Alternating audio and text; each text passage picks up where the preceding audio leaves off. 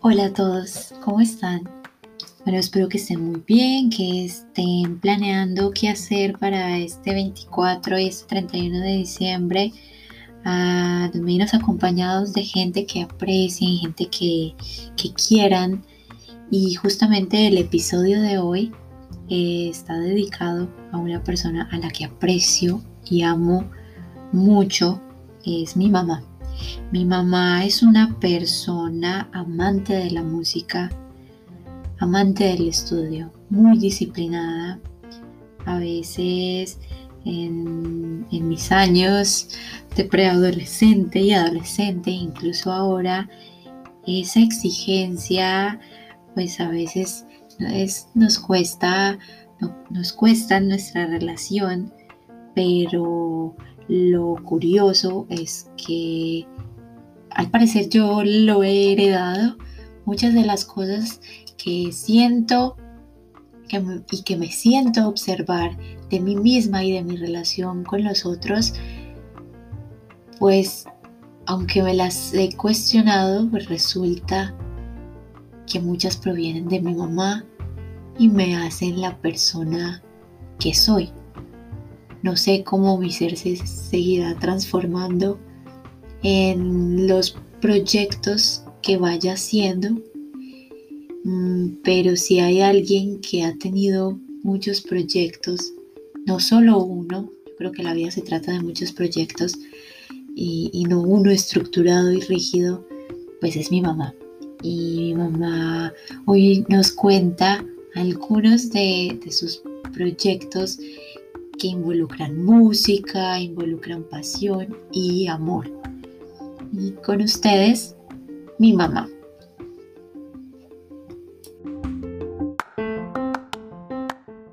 Mami, yo no sé si tú te acuerdas de los cuentos que me contaba el papá en los que aparecía un lobo aullando y un currucutú.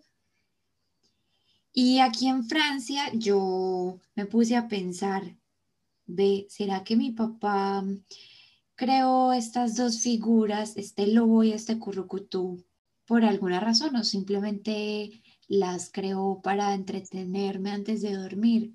Porque estando aquí mm, se me vino a la cabeza que esas dos figuras podían ser el papá, el lobo, y tú, el currucutú. Pues para los que no saben, el currucutú es un animalito, no es un búho, tampoco es una lechuza, pero es un poquito similar. Y yo desde pequeña, pues eh, no sé si es por Winnie Pooh o porque he asociado el búho y el currucutú en este caso con la sabiduría, con los consejos sabios. Y por eso esa figura la asocio contigo también.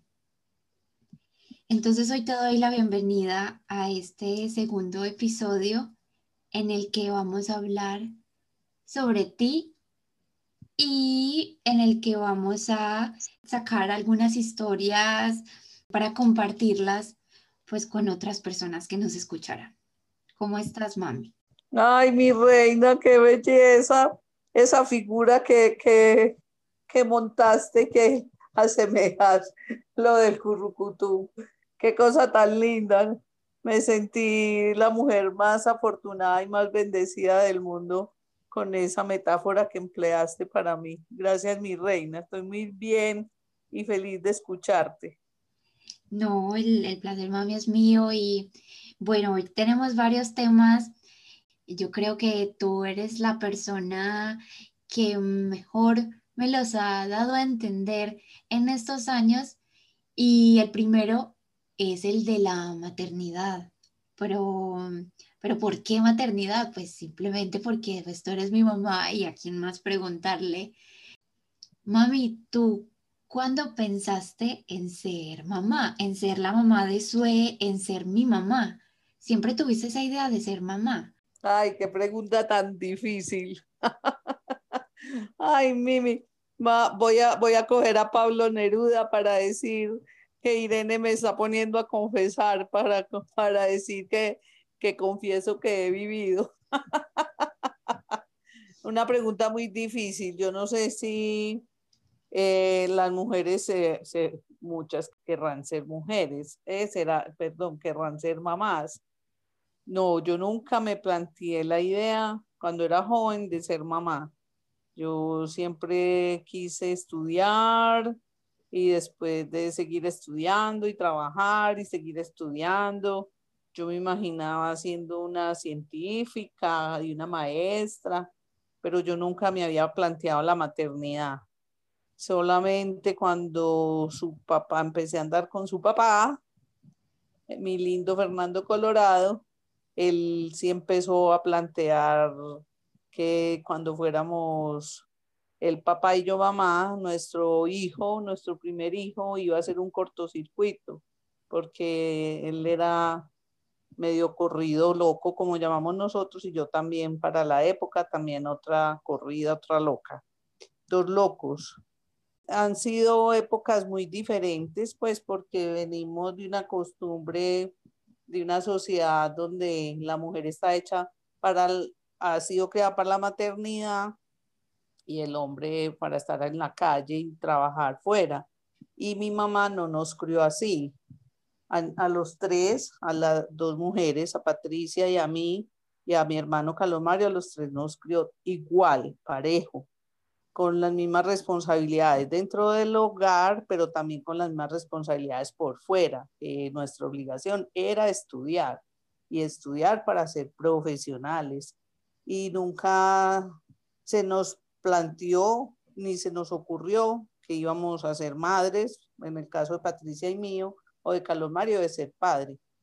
Eso son cosas que, que se, en el camino se van dando y bueno, yo digo que rico que cuando el azar nos trae el amor, después del amor viene la, vida y, con el amor entre Fernando y Mariluz llegó la vida de Sue y con Sue también él acosaba mucho que no quería ser hijo único y después de mucho luchar y batallar, llegó otra vida que es la hermosa vida de Irenita. Ay, mami, y, y que ahora que mencionaste la abuelita, ¿por qué crees que ella pues, no hizo como esa separación, sabiendo que pues, es una sociedad patriarcal y, y no sé, el, rol del, del hombre estaba muy definido en esa época y el de la mujer? ¿Por qué crees? Pues mi mamá nació en una época que no era su época. Ella fue una mujer adelantada para su época. Para ella yo creo que fue muy duro en esa época en que nació. Ella nació en 1928. Ella fue de las primeras profesionales de Colombia, fue ingeniera química en la Universidad de Antioquia, una mujer para su época con tres idiomas. Hablaba y escribía perfecto el inglés, el francés y el castellano.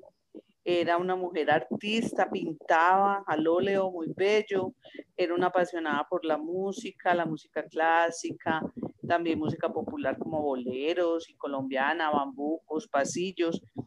Y ella, y ella se preparó para ser profesional, pero igual como hablaba ahorita, ella no estaba preparada para la maternidad, pero sí estaba preparada para el amor y entonces se enamoró de un hombre que fue mi papá, el abuelito Malio, y ella lo amó profundamente, mi papá también la amó a ella profundamente, y ese amor, también fruto de ese amor, surgimos tres vidas, Carlos Mario, Patricia y yo, y, y mi mamá aunque para ella había cierta frustración porque no pudo seguir desempeñándose como ingeniera química, de todas maneras, ella nos amó profundamente y mi papá también. Y aunque se dedicó a la casa, pues ya cuando ya teníamos como cuatro, cuando yo tenía como cuatro o cinco años, porque era muy duro en esa época una mujer seguir laborando como profesional y ser ama de casa, pues responsabilizarse de los hijos, era muy difícil tener empleadas del servicio y responsable y todo, ella se dedicó a criarnos a estar con nosotros y lo hizo con mucho amor y nos sacó adelante para que fuéramos personas muy autónomas, porque eso fue una, otra cosa, que mi papá, a pesar de ser también de esa época, y pues claro que era machista, y mi mamá también era machista, porque yo creo que son de hombres y mujeres, pero entre esa sociedad patriarcal, mi papá le dio autonomía a mi mamá, y mi mamá nos, también nos enseñó a ser autónomos. Entonces eso sí es muy bello por parte de, ella, su crianza hacia nosotros. Y mami, ahora que hablas de la autonomía y voy a sacar también el tema de la música, pues yo en ti, eh, lo que tú me cuentas, porque yo no vivía en esa época, esa autonomía y esa pasión por la música a ti te, te permitió construir un camino. Cuéntanos de, de eso.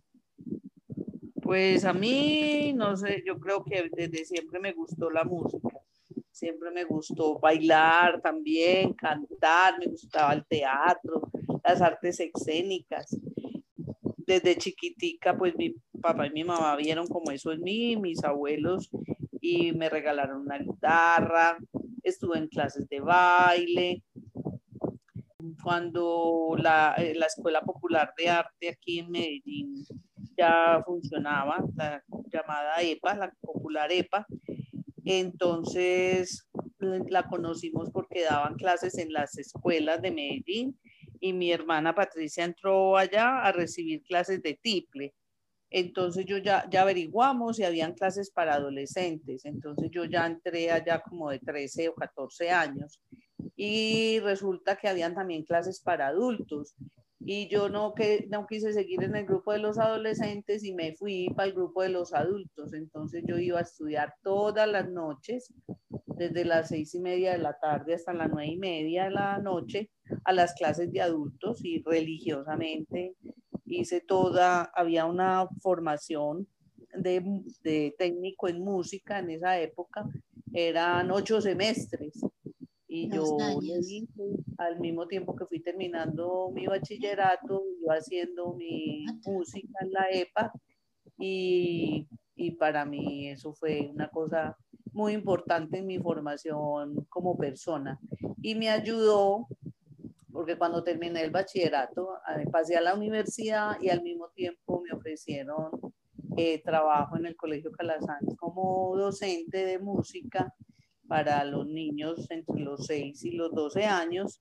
Entonces fue otra cosa maravillosa porque lo mejor de, de la docencia es que uno aprende muchísimo. Entonces me permitió aprender, aprender mucho y amar la docencia. Tanto que yo entré a la universidad a estudiar agronomía y mi énfasis siempre fue por el lado de la docencia, por el lado de la pedagogía, porque en el Colegio Calasanz aprendí a amar la docencia. Bueno, entonces espera, hacemos un resumen ahí. Entonces, te fuiste por el lado de las cuerdas, de la música, esa guitarra que teníamos en la casa, que tenía incrustadas como, como unas perlitas. E, esa era la guitarra que tú utilizabas cuando estabas joven. Esa guitarra, la primera guitarra, me la regalaron me la regaló Nene, mi abuelita Irene, que tiene el nombre, el bello nombre tuyo de la diosa de la paz en griego. Nene me regaló la primera guitarra, pero esa guitarra era de esas guitarras que eran muy malitas, pero yo con ella disfruté mucho como desde los ocho años hasta, lo, hasta los 14. Yo estaba con esa guitarra por todas partes, para mí era hermosa, sonaba divino. Yo di muchas serenatas a la gente de mi barrio.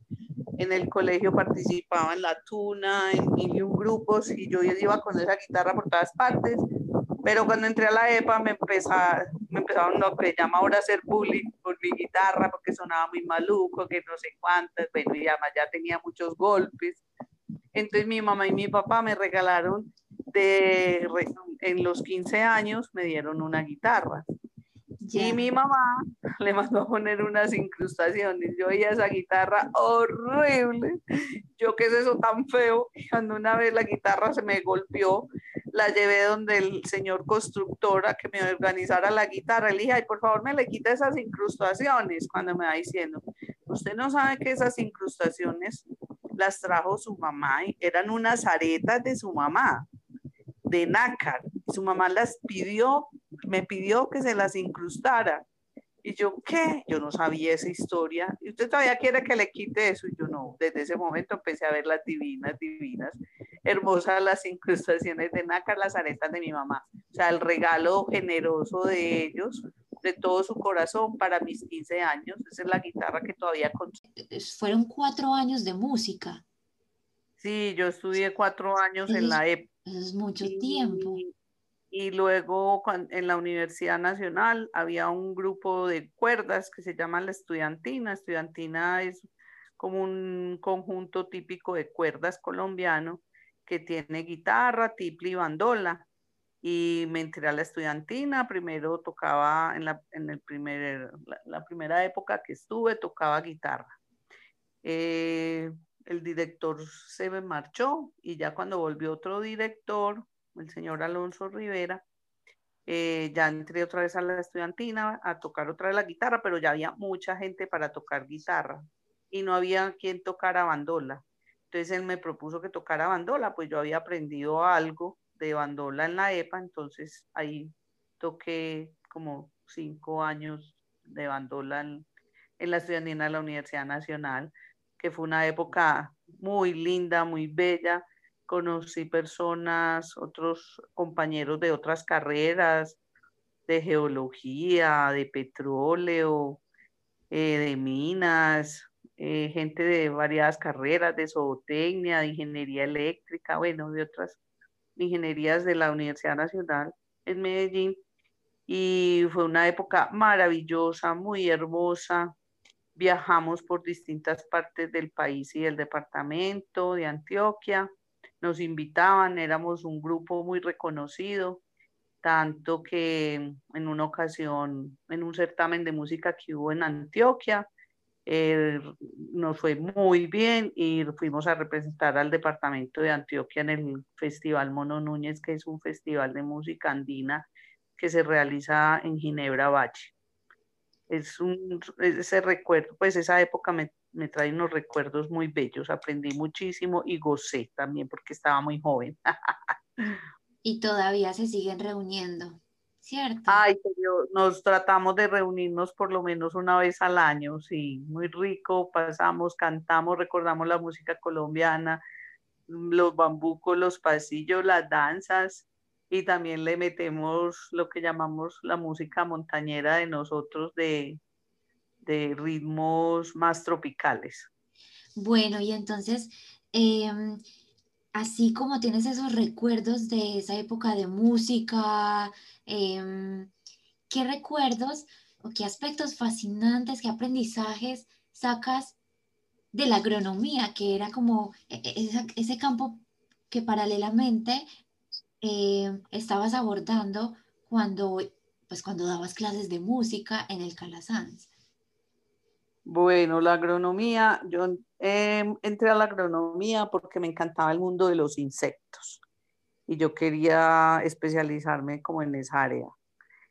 Y, vi pues que era como una carrera que, estudiaba mucho los, insectos, entonces me permitía esa área. De plantas no sabía nada, absolutamente nada. Mis compañeros me gozaban porque yo confundía una planta de maíz con una planta de caña de azúcar. yo, las confundo. nada. ¿Ah? Yo, las confundo. Cuando vamos en la carretera yo las sigo confundiendo. Ah, sí, uno después con el trabajo, pero se supone casi todos mis compañeros y compañeras eran del campo, nacidos en, en fincas y conocían las plantas y conocían insectos y todo. Yo era una mujer citadina de pronto había salido alguna que otra vez a una finca de esas de recreo, pero yo no conocía ni una finca ganadera, entonces eso fue muy charro no llegar a esa carrera. Pero yo también pensaba que yo no quería trabajar en una oficina, yo quería trabajar en el campo y cuando yo conocí el campo yo añoraba, soñaba con ir al campo. Entonces esta carrera de agronomía me permitió eso, me permitió conocer el campo, y amar al campo profundamente. Eh, amar al campesino, a la campesina, a la gente que, que con tantas dificultades eh, son los que todos los días siembran la tierra para proporcionarnos la comida cada día. Entonces me dediqué a la agronomía, una carrera que amo profundamente. Eh, yo digo que, que si no fuera por la y vos lo sabés como gastrónoma, que somos lo que comemos. Entonces, si tenemos una buena comida, una buena alimentación que la producen nuestros campesinos, pues vamos a tener una buena salud. Y trabajando con los campesinos, como yo era obsesionada ya pues por la docencia, desde que estaba en el Colegio Calazán, que me empezó a gustar tanto la docencia, yo veía que tenía la carencia el de la parte esa de la pedagogía, entonces empecé a estudiar en la Universidad Luis Amigo pedagogía para tener el escalafón de docente, para acceder al escalafón como docente.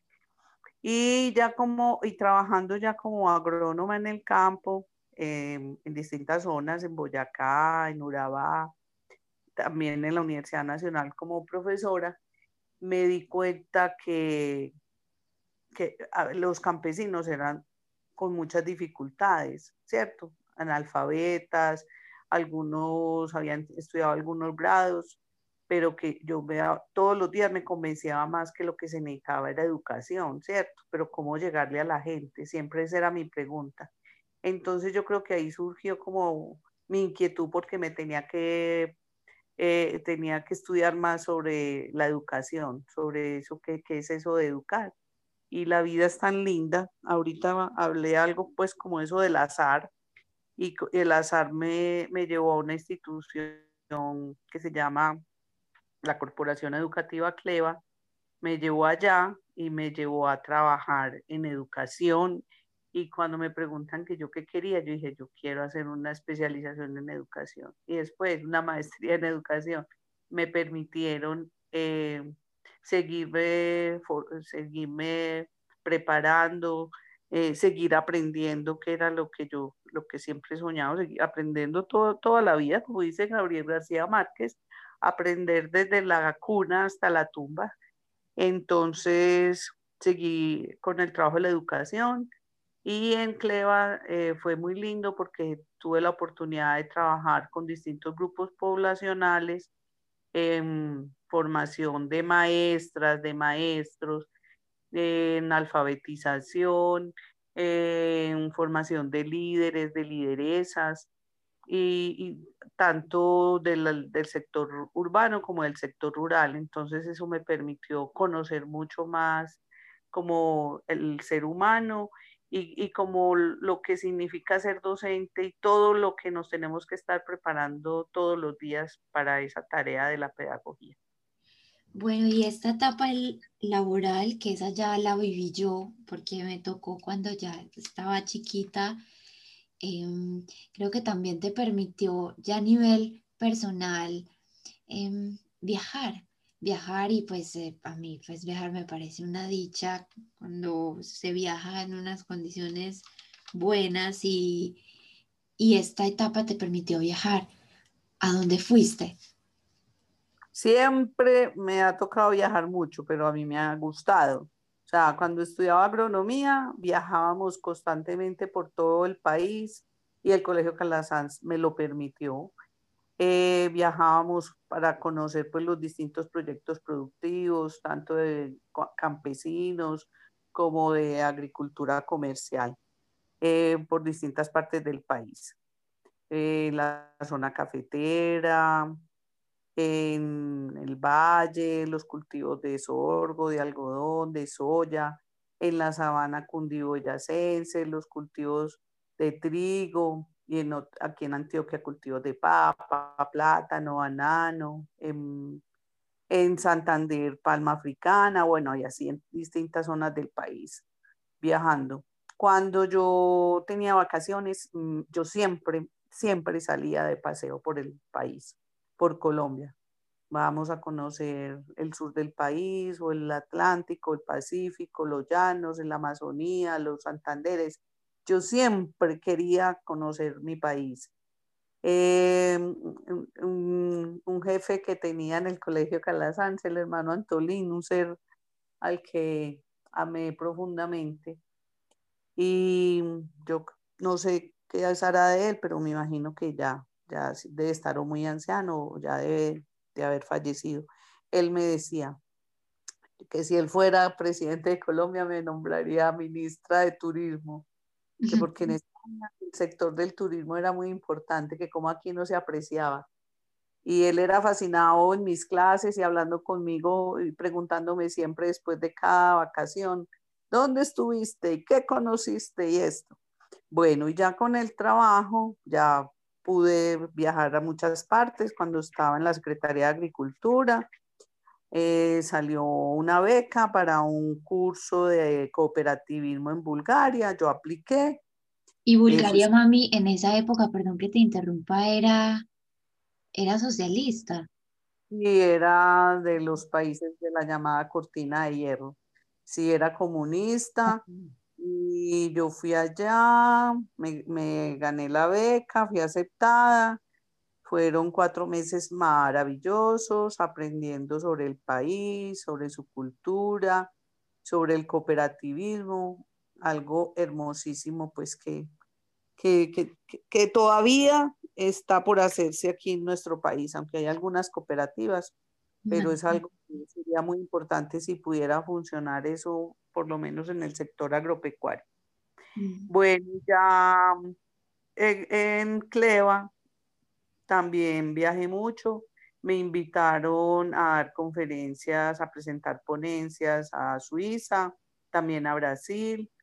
Luego me resultó la maestría para Brasil y la especialización, que también la hice allá en Brasil. He viajado mucho, y en mis vacaciones con ustedes, ya ustedes saben todo lo que nos gusta viajar al papá y a mí.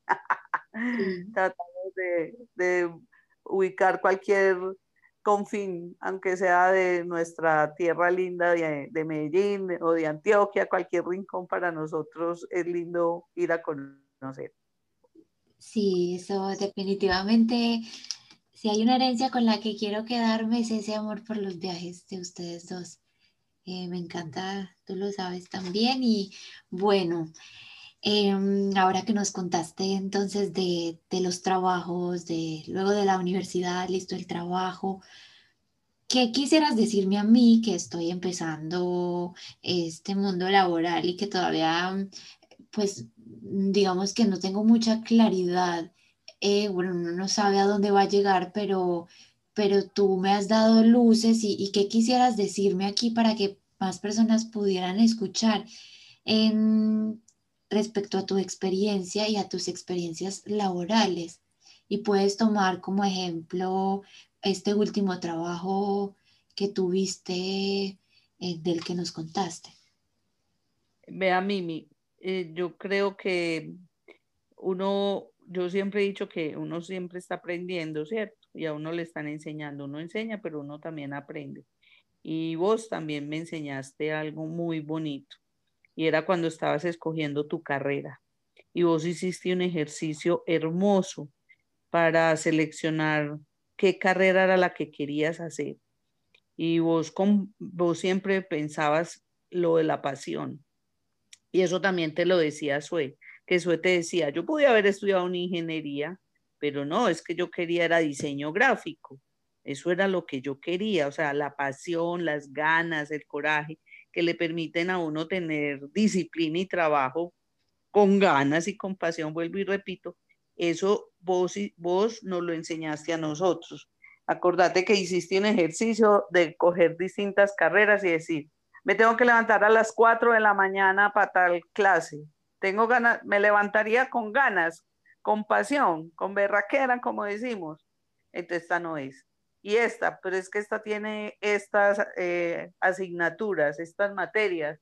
Entonces yo creo que vos, vos me enseñaste y nos enseñaste que, que lo que a uno le, le den ganas de levantarse cada día, que uno no piense ni un segundo que me tengo que levantar de la cama, que qué pereza, que no sé qué, para irme a hacer eso, Para mí ese es el principal aprendizaje y ese aprendizaje lo obtuve de vos, vos cuando hiciste tu ejercicio para seleccionar tu carrera de gastronomía. Entonces yo creo que ese es uno mirar todos los días lo que estoy haciendo me da la suficiente ganas, la suficiente pasión para que para yo levantarme y poder emprender mi trabajo, mi estudio, mi investigación, mi docencia, mi trabajo con la comunidad, con la gente, con disciplina y con perseverancia y con insistencia. Yo creo que eso es porque la vida es eso, es uno ir haciendo camino con muchas ganas, con mucha pasión, con todo el amor. Bueno, pues digamos que en este caso yo, pues yo también fui muy afortunada porque uno, pues yo no vivo mi vida sola y, y, y esta vida es es con los otros y de no haber sido por el apoyo pues de ustedes dos como papás. Ahí cerca cerca de mí pues, no sé qué tan fácil hubiera sido tomar esa decisión. Entonces eh, pues digamos que es una decisión también sí mía pero pero con apoyo de ustedes. Eh, bueno mami eso eso sería la conversación de hoy. Gracias por, por compartirnos es, eh, esa parte de, tu vida también, años de, de, infancia, adolescencia y juventud. Bueno, mi reina. Gracias. Muchas gracias. Te amo. Bueno, mi reina, yo también te amo mucho. Muchas gracias por ser ese ser tan maravilloso que sos.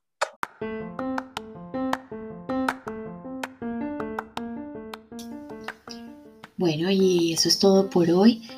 Yo les doy las gracias por habernos, entre comillas, acompañado. Y los invito a que se piensen y que piensen más bien en sus amigos, en su familia, en su papá, su mamá, en las personas en las que quieran pensar.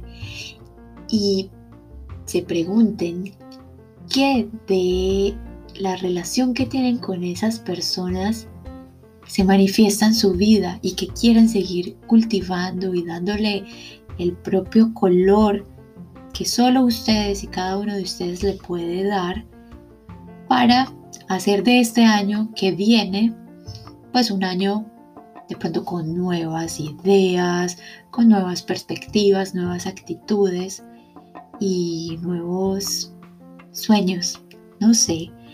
Bueno, esa es mi invitación para este año que ya casi se acaba según eh, el calendario que utilizamos y les pido disculpas por el sonido del ventilador del principio, pero hagan de cuenta que se grabó en la playa y ojalá el otro año podamos ir a la playa muchísimo más. Chao, que estén muy bien.